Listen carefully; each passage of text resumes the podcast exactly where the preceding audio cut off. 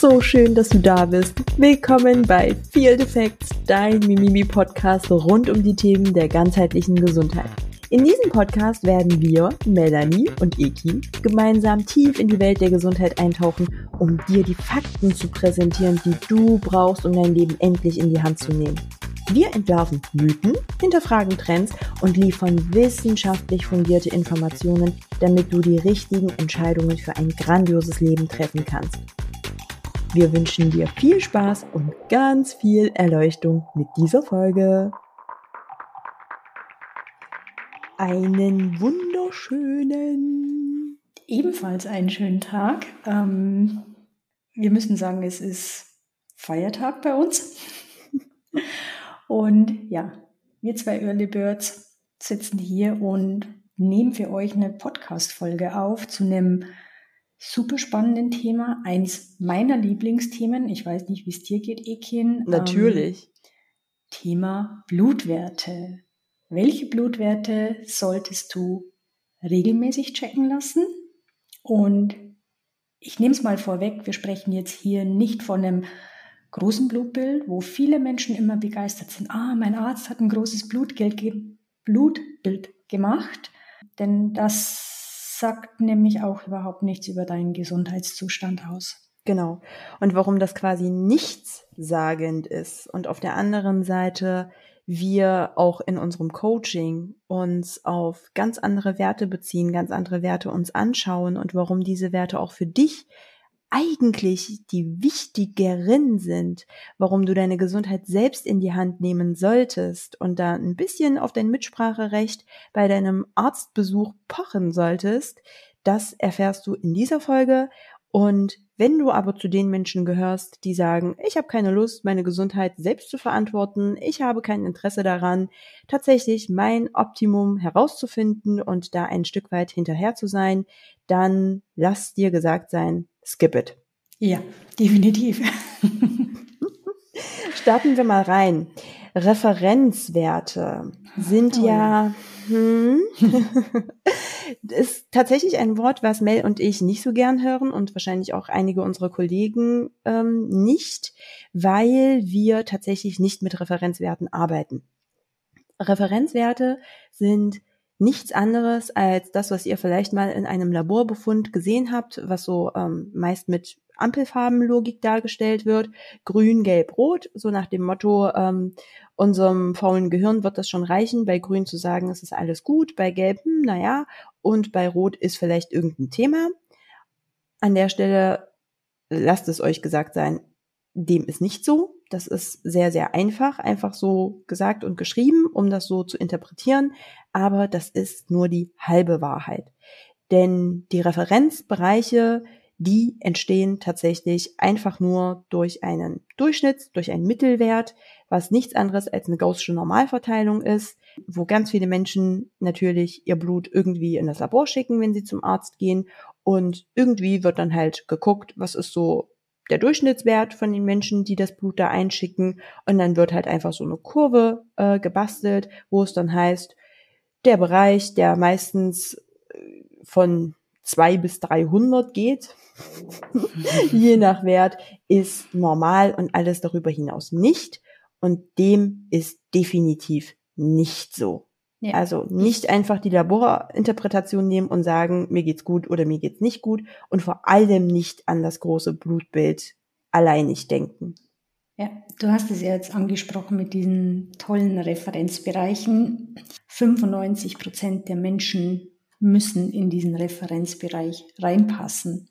Deswegen ist er so verteilt, wie er verteilt ist. Und wenn man jetzt mal bedenkt, wer lässt sich Blut abnehmen, per se mal derjenige, dem es nicht so gut geht oder diejenige, der es nicht so gut geht. Und somit setzen sich auch diese Referenzbereiche zusammen. Also das sind Bereiche per se von kranken Menschen.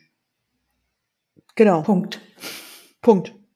Und uns geht es aber darum, gesund zu sein und eben nicht nur zu gucken, sind wir durchschnittlich krank. Also wenn ihr einfach nur wissen wollt, ob ihr durchschnittlich krank seid, dann ist das ein ganz guter Wert, so sich am Referenzbereich zu orientieren. Wenn es aber darum geht, wirklich herauszufinden, bin ich gesund? Wie kann ich noch gesünder werden? Wo sollte ich mich befinden, um wirklich leistungsfähig zu sein, gesund zu altern, vital und fit zu altern? Dann reden wir über die sogenannten Optimalwerte. Und damit steigen wir auch direkt in das Thema ein. Was ist das große Blutbild, Mel? Und warum ist das nicht ausreichend? Also das große Blutbild setzt sich zusammen aus dem kleinen Blutbild und beim großen Blutbild werden eigentlich nur noch die weißen Blutkörperchen aufgeteilt in unterschiedliche Bereiche. Einfach ausgedrückt. Und damit Punkt. Also ihr seht quasi an diesem Blutbild nur, ob ihr überdurchschnittlich krank seid oder ob ihr durchschnittlich gesund in Gänsefüßchen seid. Mehr seht ihr da nicht. Da sind keine Organwerte enthalten, da sind keine Mikronährstoffe enthalten, da sind keine Vitamine enthalten, nichts, nichts von all dem. Und deswegen ist es wichtig, beziehungsweise das ist der Grund, warum wir gesagt haben, wir nehmen jetzt nochmal diese Folge auf, weil das Thema zum Glück natürlich auch am Revolutionieren ist. Es werden immer mehr Menschen darauf aufmerksam gemacht. Wir haben nach wie vor die Herausforderung, dass nicht alle Mediziner mitziehen und natürlich die Menschen sich auf Arzt, Ärztin verlassen. Total normal und logisch. Aber wenn es darum geht, gesund zu werden, dann müssen wir uns mit diesem Thema einfach beschäftigen. Und wir beide wollen euch hier total einfach, ohne groß wirklich in dieses ganze medizinische Tief reinzugehen und in das Latein reinzusteigen, erklären, warum ihr welche Werte wie bestimmen lassen solltet und darauf bestehen solltet, um auch einen guten Status quo zu haben und eben auch konkret zu wissen, was ihr besser und anders machen könnt. Dann fange ich gleich mal an. Also per se kleines, großes Blutbild kann man immer machen. In der Akutmedizin ist es das Erste, was gemacht wird, um zu sehen, ob irgendetwas Akutes vorliegt. Und für das ist es auch vollkommen okay und sollte gemacht werden. Aber, wie Ikin schon gesagt hat, um wirklich lange fit und gesund zu sein, würde ich mir auch noch mal die Leberwerte angucken. Denn unsere Leber ist für vieles in unserem Körper verantwortlich, nicht nur für die Entgiftung, sondern auch für die Hormone und, und, und. Und da sprechen wir, ich sage jetzt mal von drei Werten, die für mich immer wichtig sind im Coaching. Das ist GOT, GPT und Gamma-GT. Das umfasst so alles, was die Lebergesundheit betrifft. Und die sollten definitiv mit getestet werden. Ganz oft ist es auch tatsächlich so, dass einige Ärzte darauf aufmerksam werden und die Werte mitbestimmen. Aber wenn das nicht geschieht, dann besteht einfach drauf. Worst Case, also immer wenn Zweifel aufkommen, dann ist es eine Igelleistung, dann sagt einfach, dass ihr die Werte selbst übernehmt. Nehmt auch wirklich gerne mal die paar Euronen dafür in die Hand. Das sind auch keine Werte, die immens teuer sind. Also gerade wenn wir von Organwerten sprechen, das ist wirklich alles im Rahmen des Ermessens gut bezahlbar. Dann könnt ihr das halt auch selbst bezahlen. Aber dann habt ihr auf jeden Fall gute Leberwerte, die euch Aufschluss darüber geben, wie wirklich hier auch es um eure Leber steht. Das nächste wichtige Organ, wir müssen mal gucken, dass wir irgendwie jetzt nicht zu durcheinander äh, mhm. quatschen, damit uns gefolgt werden kann, ist aber auf jeden Fall die Niere. Und für die Niere ist ganz klassisch bekannt der Kreatininwert, der gemessen wird. An der Stelle müssen wir aber eine Klammer aufmachen gerade in der Sportszene oder nicht nur in der Sportszene, sondern wenn Menschen auch Kreatin insbesondere supplementieren oder halt wirklich viel Sport machen, ist das ein Wert, der nicht unbedingt total aussagefähig darüber ist, wie es um die Funktion der Niere steht, weswegen wir hier viel mehr mit Cystatin C arbeiten. Das ist einfach der aussagefähigere Wert. Ganz oft arbeite ich im Coaching tatsächlich mit beiden Werten. Also ich will immer sehen, wie ist der Kreatininwert und wie ist die, der Cystatin C-Wert, um einfach zu sehen, ob beide in der Range sind, ob beide in dem Optimum sind, wo ich sie gerne hätte. Und wenn es eben eine Erhöhung bei dem Kreatinin gibt, dann weiß ich aber anhand des Cystatin C-Werts sofort, wie ernst ich diesen Wert auch an der Stelle nehmen muss. Und dafür ist es aber auch ganz wichtig, den Lifestyle eben der Person zu betrachten und zu berücksichtigen. Ein weiterer wichtiger Wert für die Niere ist die GFR oder der GFR, die, die, die, die glomeruläre Filtrationsrate. Die, hm, deutsche Sprache.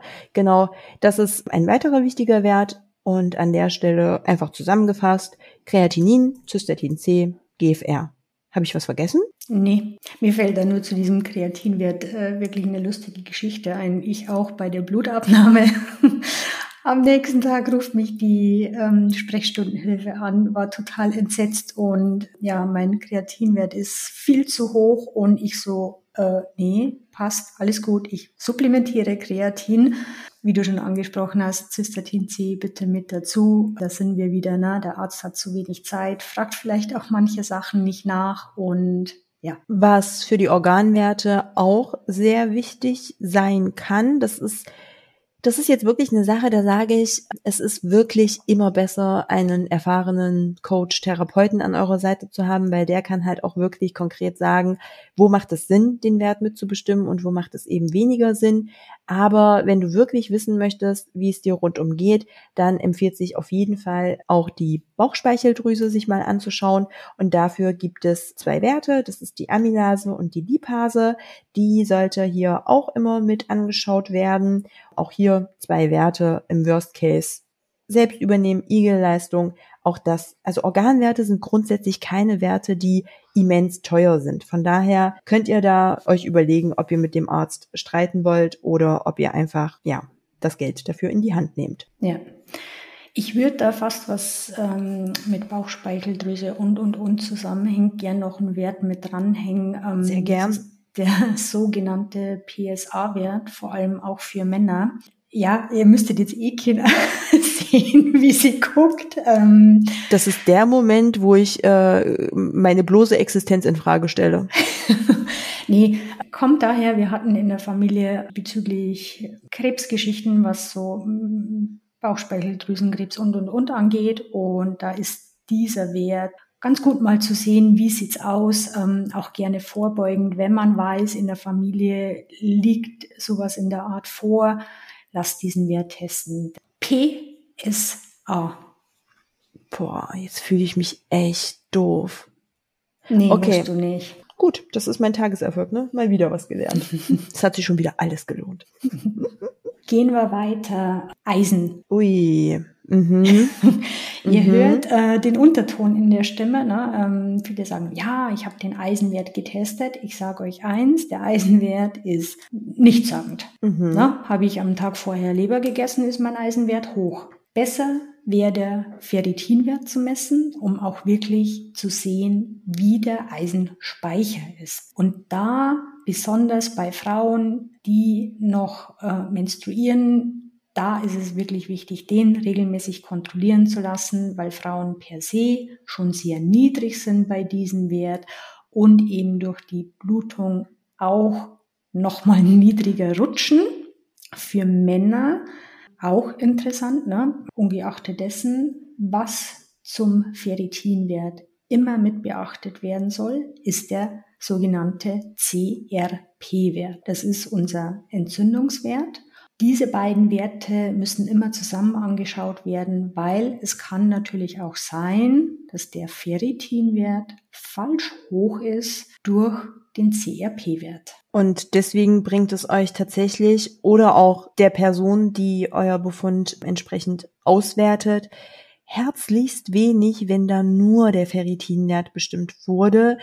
Wirklich wichtig, immer CRP zusammen mit dem Ferritinwert bestimmen und noch besser ist es, und das machen mittlerweile wirklich sehr, sehr, sehr viele Labore, einen Right Range CRP, also ein WR-CRP oder auch genannt High Sensitive, also HS-CRP. Das ist einfach nur nochmal ähm, noch eine genauere Zahl, der bestehenden Entzündungen im Körper.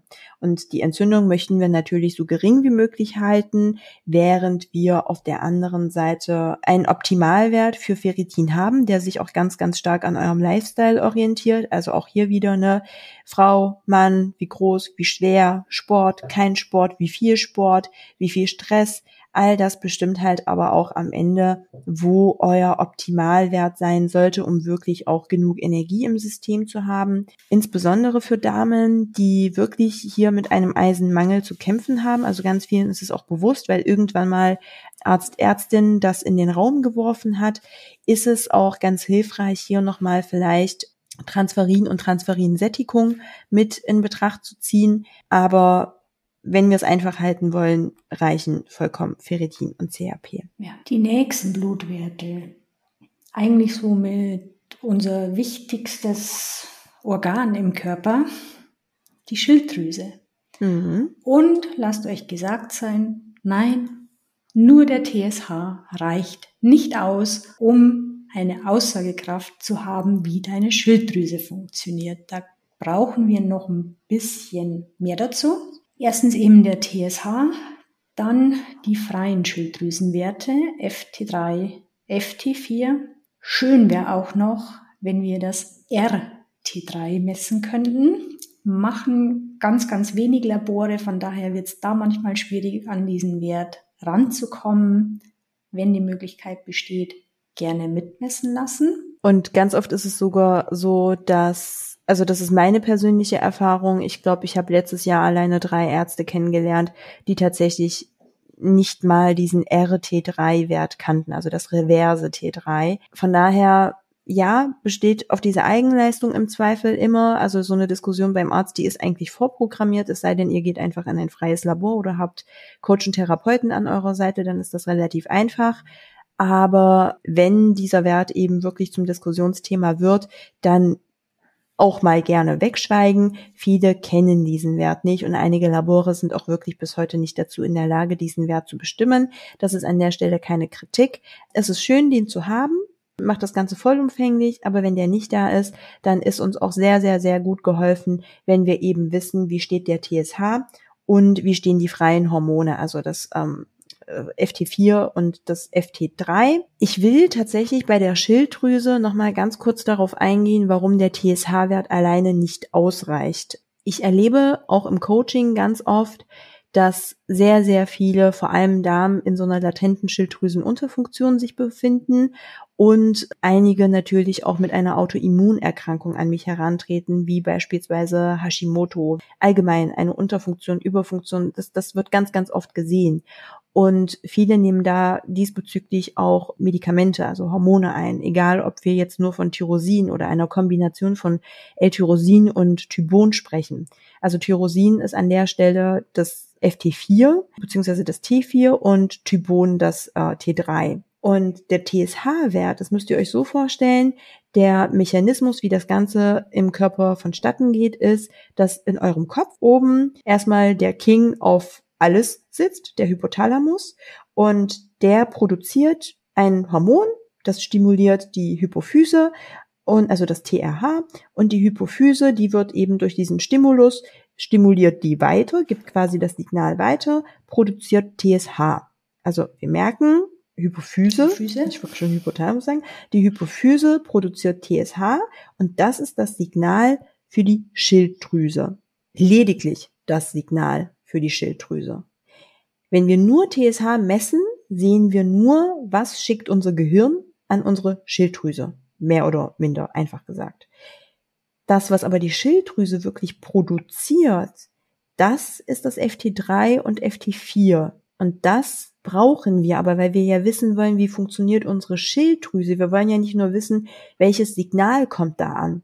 Und deswegen ist es verdammt wichtig, hier wirklich diese zwei Werte mitzubestimmen, um eben auch zu sehen, wie funktioniert unser Organ, beziehungsweise sehen wir auch ganz oft, dass der eine Wert eben nicht ganz so optimal ist wie der andere Wert und dann kann eben hervorragend abgeleitet werden, wo eventuell ein Mangel, da werden wir drauf äh, gleich eingehen, wenn wir weiter über die Schilddrüse reden, wo ein Mangel existieren könnte oder wo vielleicht sich wirklich eine Erkrankung dahinter befinden könnte. Du hast es jetzt schön angesprochen, ne? auch wenn jemand Medikamente nimmt für die Schilddrüse, wären auch noch andere Werte wichtig, die man sich im Zusammenhang mit der Schilddrüse anguckt. Das ist einmal ja den Ferritinwert, den haben wir schon besprochen. Der zweite Wert ist das Eiweiß.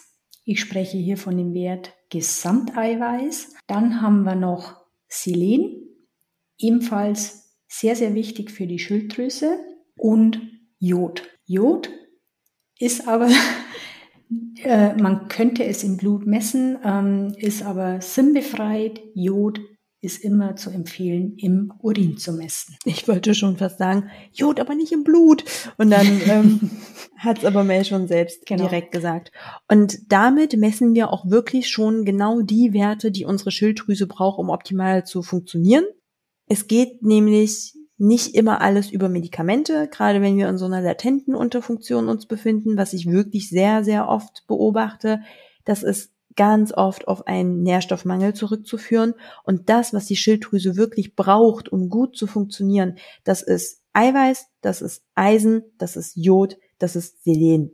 Hier an der Stelle, wir reden hier nicht von irgendwelchen vorliegenden Erkrankungen und Vorbelastungen. Wir gehen jetzt wirklich von gesunden Menschen aus, die keine konkrete Vorbelastung haben, weil, ich sage das bewusst dazu, weil Jod natürlich bei der einen oder anderen Erkrankung auch zum Thema werden könnte, auch wenn viele Mythen um das Thema tatsächlich existieren. Und das ist der Grund, weswegen wir halt diese Werte messen, um zu gucken, liegt irgendwo ein Mangel vor, was vielleicht diese Schilddrüsenunterfunktion entsprechend befeuert. Hervorrufen kann, ja. Mhm. Machen wir einen Haken hinter die Schilddrüse. Gehen wir über in das Thema Mikronährstoffe.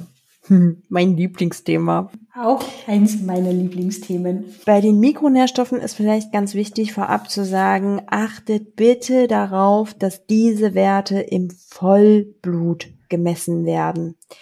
Ganz oft ist es nämlich so, dass diese Werte im Serum gemessen werden und damit können wir eigentlich herzlichst wenig anfangen. Also das ist rausgeschmissenes Geld. Das ist wirklich nichtssagend. Es geht nämlich darum, hier wirklich zu gucken, was ist intrazellulär. Und deswegen sollten Mikronährstoffe im Vollblut gemessen werden. Was sind Mikronährstoffe? Was gucken wir uns da ganz klassisch an? Ich glaube auch hier, ne, jeder hat wieder einen anderen Ansatz und es gibt hier für jeden individuell wieder die richtige Wahrheit und eben nicht. Ich schaue mir hier ganz gerne Calcium an, Magnesium an, den Zinkwert schaue ich mir auf jeden Fall immer mit an. Selen ist automatisch mit drin.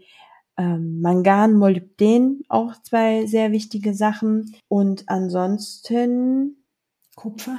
Kupfer. Und ganz oft ist es ja so, dass die Labore quasi so ein Mikronährstoffprofil machen, wo auch automatisch Natrium und Kalium mit enthalten sind. Wobei ich sagen muss, dass Natrium und Kalium aber auch im Serum ganz gut interpretationswürdig ja, definitiv. sind. Definitiv. Mhm. Also das muss nicht im Vollblut sein, aber wenn es mit drin ist, ist es mit drin. Aber die anderen sind wirklich sehr wichtig, dass wir die im Vollblut messen. Das, was ich auch nochmal ergänzend im Serum sehen möchte, ist aber tatsächlich der Kalziumwert weil, also nicht weil, das geht jetzt alles zu tief rein, aber Calcium ist ein Wert, der äh, kann und sollte zusätzlich, wenn nicht alleinig, eben auch im Serum gemessen werden. Und damit haben wir eigentlich die wichtigsten Mikronährstoffe. Gehen wir nochmal ganz kurz in uns. Haben wir was vergessen? Nee. Dann gehen wir über zu dem, was, zu dem Thema, worüber wir eigentlich in jeder Folge sprechen. Vitamin D. Ja.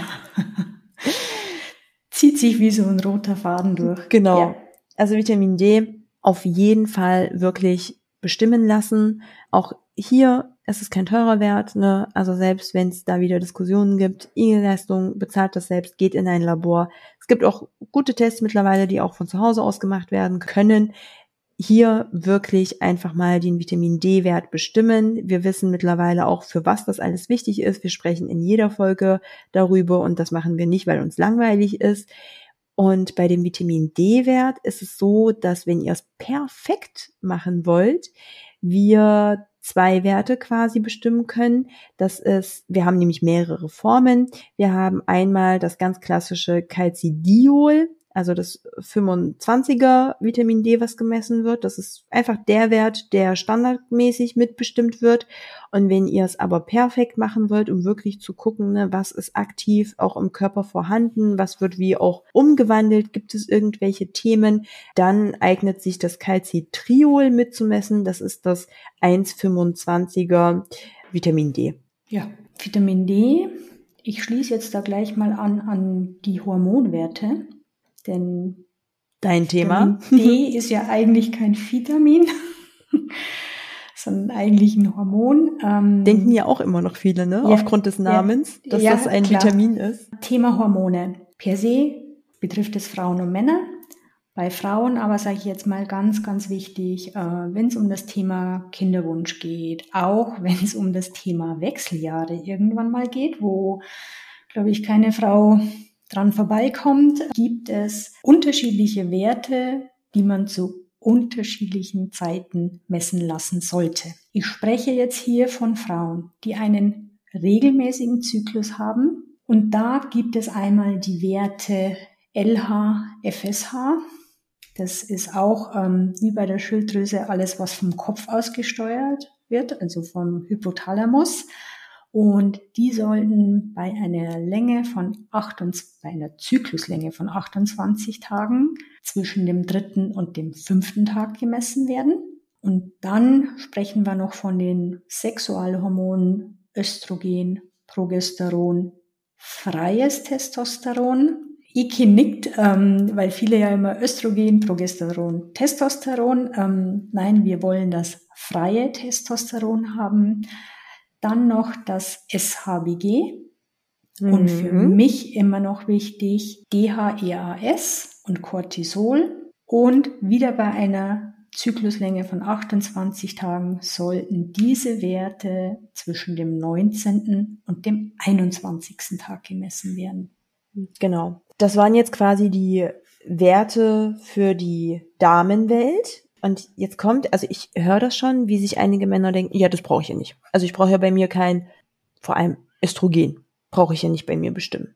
Oder vielleicht auch das ganze andere, was du da genannt hast, ne? also Sexualhormonbildend, also SAGB mhm. beziehungsweise ähm, DHEAS, das wird jetzt den wenigsten natürlich was sagen.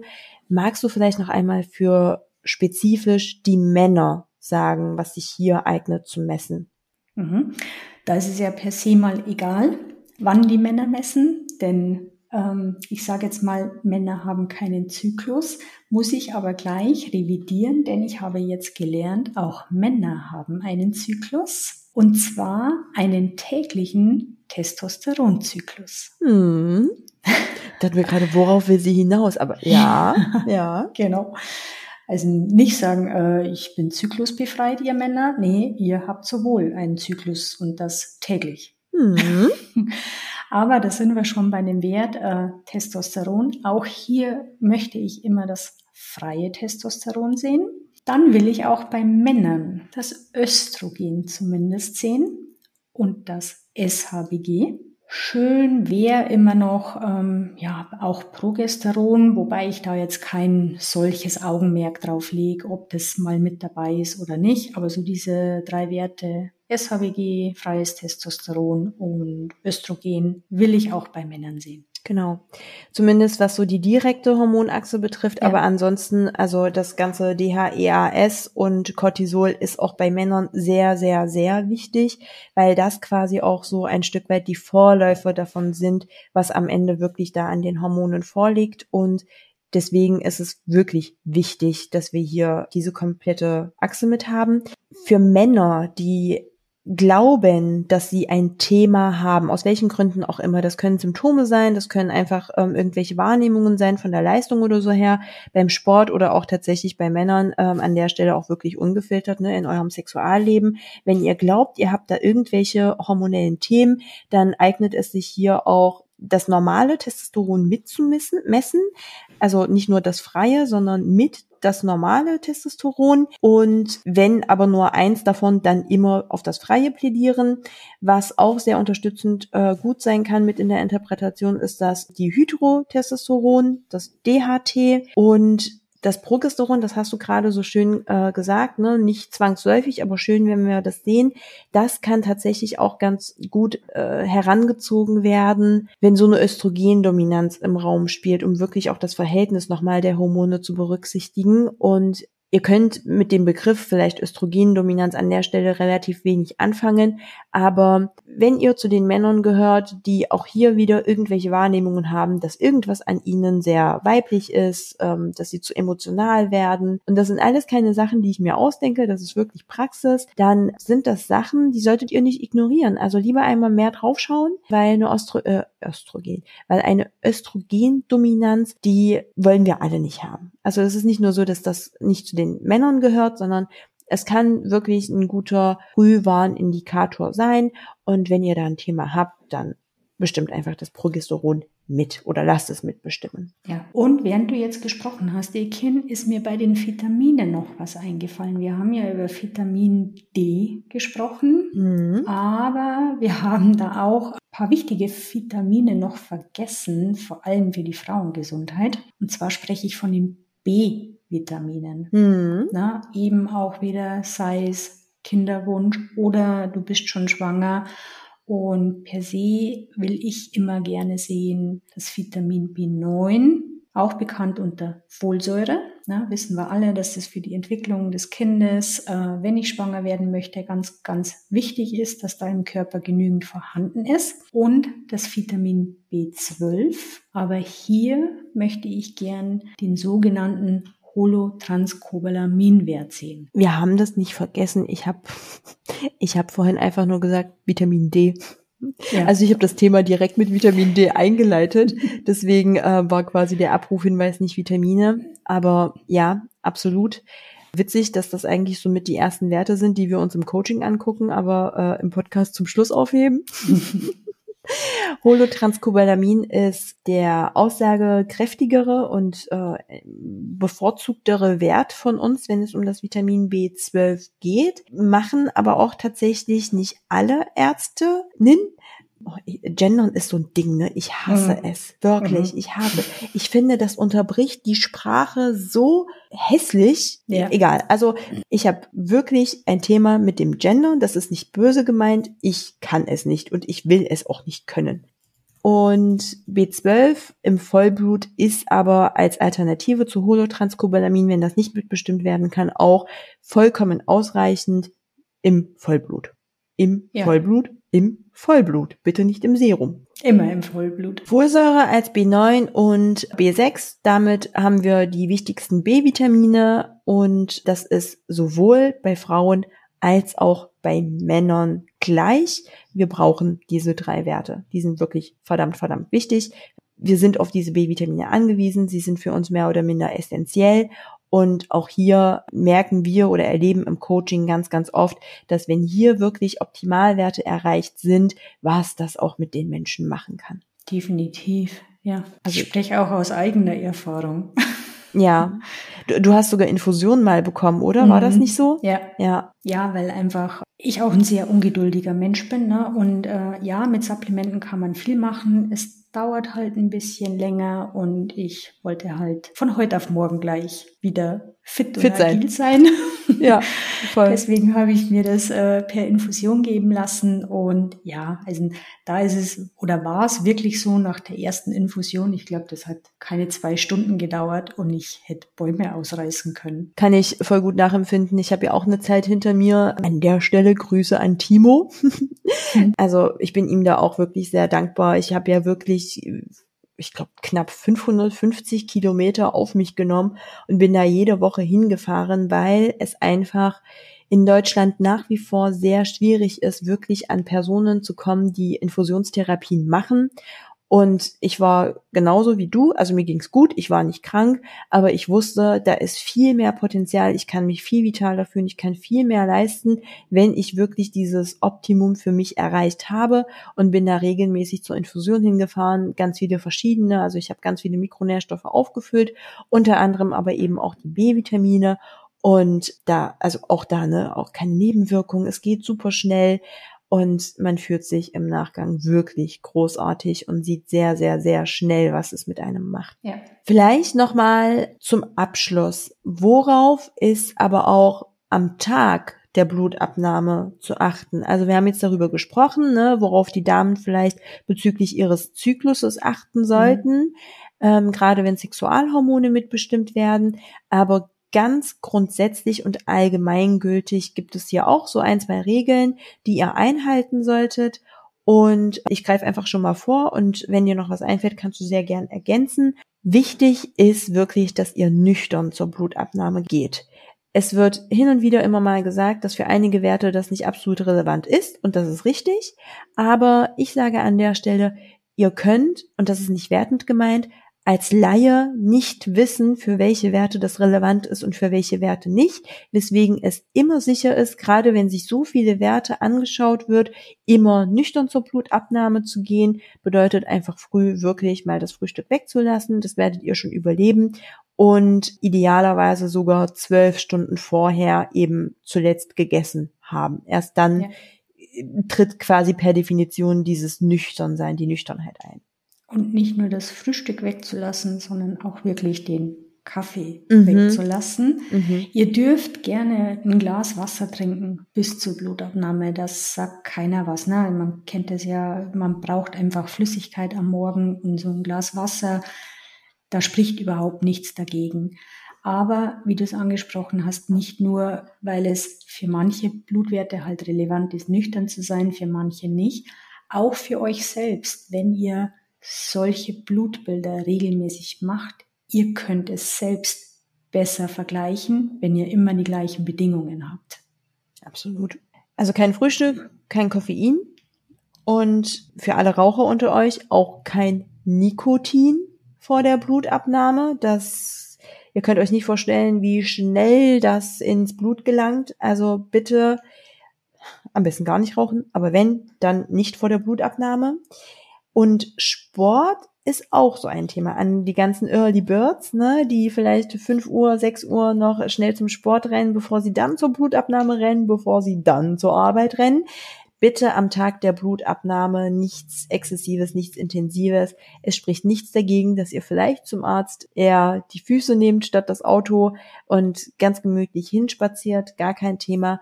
Aber gerade, insbesondere wenn wir eben auch so ein bisschen uns die Stressachse angucken und die Hormone und so angucken, ist das einfach nicht gut, wenn ihr vorher Sport gemacht habt. Das verfälscht die Werte leider nur und dann war es nämlich für die Katz. Ja, äh, nicht nur für die Hormone, auch für den äh, Entzündungswert.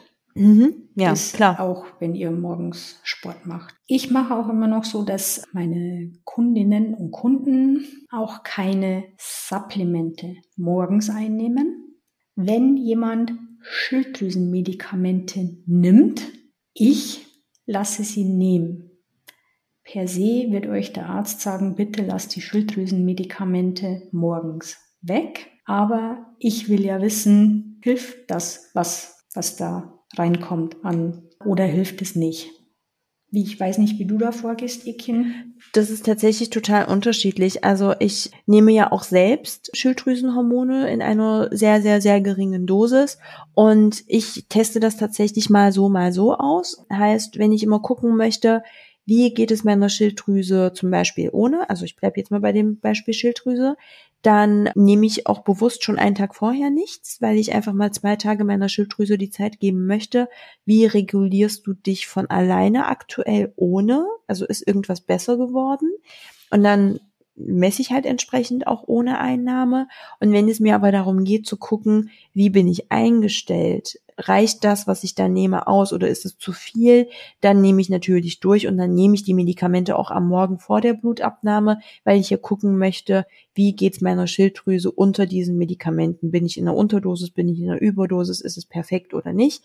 Und genau davon oder nicht davon, sondern und so gehe ich auch bei meinem im, im Coaching vor, bei meinen mhm. Klienten, dass ich sage, ich mache das abhängig davon, was ich mir gerade anschauen möchte und ich glaube, das ist auch eine relativ gute Faustformel, ähm, zu sagen, wenn ich gucken möchte, wie das Medikament eingestellt ist, wie es wirkt, immer vorher nehmen. Gerade wenn ihr da aber auch wirklich, also wir bleiben bei dem Thema Medikamente, verschreibungspflichtig, nicht Supplemente, wenn es darum geht, wirklich diese Funktion und die Wirksamkeit zu messen, dann haltet hier aber euch auch wirklich an die Empfehlung eures Arztes. Also geht da nicht auf eigene Faust, dass ihr irgendwie ein Medikament absetzt oder nicht. Das sind keine allgemeingültigen Empfehlungen, die wir hier aussprechen. Jeder ist super individuell und es gibt einfach Medikamente, die dürfen schlichtweg nicht einfach abgesetzt werden, auch wenn es nur ein Morgen ist. Ja, wir müssen auch dazu sagen, ne, wir haben ja diesen Background, äh, dass wir in unseren Coachings auch mit Ärzten zusammenarbeiten und von daher natürlich immer zielt auf unsere Kundinnen und Kunden die Empfehlungen dann aussprechen, wie vorgegangen werden soll. Genau. Also ich habe das auch hin und wieder, ne, dass ich mit Medikamenten konfrontiert werde, wo ich erstmal in mich gehen muss und sagen muss, okay, jetzt muss ich ja wirklich gucken, ob das zu dünnes Eis ist oder nicht. Und an der Stelle helfen uns halt hilft uns unser Netzwerk total da zu fragen, hey, wie wirkt sich dieses Medikament aus? Wie riskant ist es, das einmalig äh, abzusetzen und wie nicht? Und das macht uns aber an der Stelle eben auch so gut in dem, was wir tun, weil wir mehrere Meinungen fusionieren und somit wirklich ein sehr stabiles Fundament haben. Ja, was können wir jetzt zusammenfassend zu unserem Lieblingsthema sagen? Zusammenfassend kann ich auf jeden Fall jedem ans Herz legen, egal ob es dir gut geht oder nicht gut geht, egal ob du dir einbildest, dass du einen guten Arzt hast oder nicht, der sich, der bei dir ein großes Blutbild macht oder nicht, nimm deine Gesundheit bitte, bitte, bitte selbst in die Hand, vor allem, wenn du der Meinung bist, dass es dir gut geht. Lass einmal im Jahr wirklich die Werte, die wir jetzt genannt haben, bestimmen um zu wissen, dass wenn es dir gut geht, was quasi die Optimalwerte für dich sind, damit es dir immer so geht, dass für den Fall, wir klopfen mal auf Holz, wenn es dir später irgendwann schlecht hergehen sollte oder du krank werden solltest, einen Leistungsabfall verspüren solltest, dass du so deine individuelle Referenz, deine, dein individuelles Optimum kennst, um zu wissen, wo sollte ich mich befinden, damit es mir gut geht. Das zum einen und auf der anderen Seite aber eben präventiv vorzugehen, um immer wieder sehen zu können, wo habe ich gegebenenfalls gewisse Mängel, wo sollte ich vielleicht mehr auf was für eine Ernährung achten, wo sollte ich vielleicht doch das ein oder andere Supplement nehmen ja, das ist eigentlich mein einziger Appell. Verlass dich nicht einfach auf irgendwelche Meinungen und Experten. Unser System ist einfach nun mal, wie es ist. Wir wollen jetzt nicht darauf rumreiten und meckern, aber wir sind alle selbst für uns selbst und für unsere Verantwortung verantwortlich. Und einmal im Jahr tut das nicht weh, da auch mal wirklich ein bisschen, also in Summe läppert sich das natürlich, ein bisschen Geld in die Hand zu nehmen. Das ist am Ende wirklich etwas sehr, sehr Wichtiges weil das neue Handy, das neue, die neuen Kopfhörer oder hier mal essen gehen und äh, da mal ein neues Abo abschließen, das sind Sachen, die macht jeder ständig, wo ich mir halt auch immer denke, und wenn du krank bist, wie wichtig mhm. sind denn diese Sachen dann noch, ne? Ja. Aber ich gehe da immer noch ein Stück weiter, wenn ich dann oft die Frage bekomme, ja, wieso sollte ich das machen? Naja, wir gehen auch regelmäßig zum Zahnarzt und lassen unsere Zähne durchchecken. Wir bringen unser Auto regelmäßig zum TÜV, weil wir sonst nicht mehr fahren dürfen. Ja, und genauso ist es auch mit den Blutwerten. Du hast den Preis angesprochen. Ne? Es sind viele dieser Werte sind Selbstzahlerwerte und ich habe es jetzt gerade mal im Kopf überschlagen. Das sind so per se um die 250 Euro mhm. über die Werte, die wir jetzt gerade gesprochen haben wo ich sage, hey Leute, ihr habt nur eine Gesundheit. Investiert dieses Geld. Bei den Hormonwerten bin ich immer noch so, dass ich sage, okay, das reicht auch alle zwei Jahre. Dann wird es beim nächsten Blutbild nicht ganz so teuer. Aber bitte, bitte, genauso regelmäßig wie ihr zum Zahnarzt geht und euer Auto zum TÜV bringt. Ich sage jetzt mal bringt auch euch zum TÜV und lasst die Blutwerte checken. In diesem Sinne, wir hoffen, dass euch die Folge gefallen hat, dass wir euch hiermit ein bisschen Hilfe leisten konnten. Habt einen wunderschönen Tag oder einen Abend oder einen Spaziergang, was ihr auch immer tut. Bis zur nächsten Folge. Bis zur nächsten Folge.